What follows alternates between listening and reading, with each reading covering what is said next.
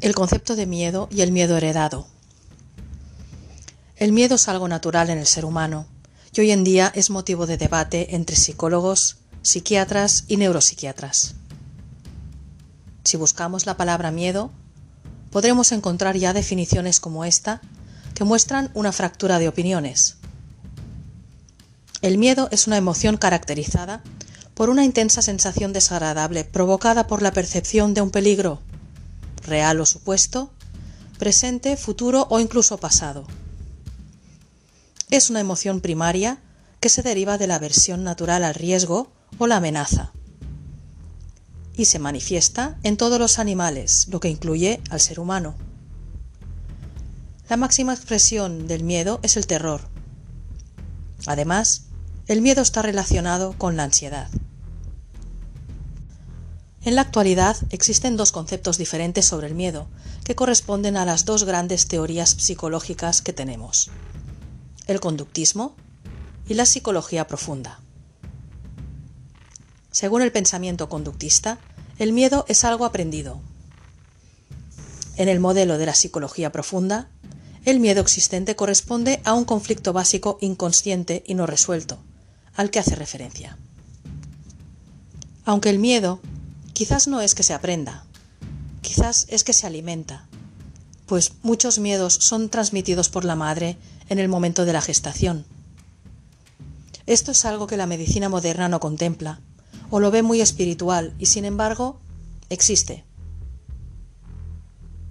Para esto, solo tenemos que ver muchas enfermedades que desarrolla el niño, que pueden tener una raíz durante el embarazo, donde la madre, a través de miedos propios, pudo afectar al nonato. Además de esto, esos miedos se pueden transmitir durante la lactancia. Hemos de entender que en un embarazo nacen dos seres. Uno es el hijo y otro es la madre. Con esto tenemos un embarazo que lleva tres partes. El propio bebé físico, la actitud de ser madre y el bebé imaginario. Esta última parte es muy importante, porque aquí entra el miedo o lo que muchas corrientes espirituales de Asia y la América nativa llaman el karma que se hereda. La madre comienza a revivir su infancia, sus miedos y traumas, todo como mecanismo de protección para que en un futuro su neonato no los sufra, y sin darse cuenta, ella se los está transmitiendo. Para entender esto, la ciencia ha revelado una noticia interesante que la encontraremos en la web de BBC News Mundo. El título de este artículo es ¿Por qué algunos elefantes en África están naciendo sin colmillos? Los elefantes ya comienzan a nacer sin colmillos debido a la persecución que han sufrido estos últimos 200 años. Los científicos creen que es una respuesta evolutiva adaptativa, el ADN como tal no actúa sin que le llegue ese mensaje. Así que esto abre el debate que ya Oriente abrió hace milenios.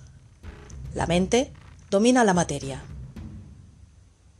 Aquí podemos ver que en un periodo muy corto de tiempo, 200 años evolutivamente hablando, es ayer, el animal se ha adaptado a su depredador natural, quitando el motivo por el que muere.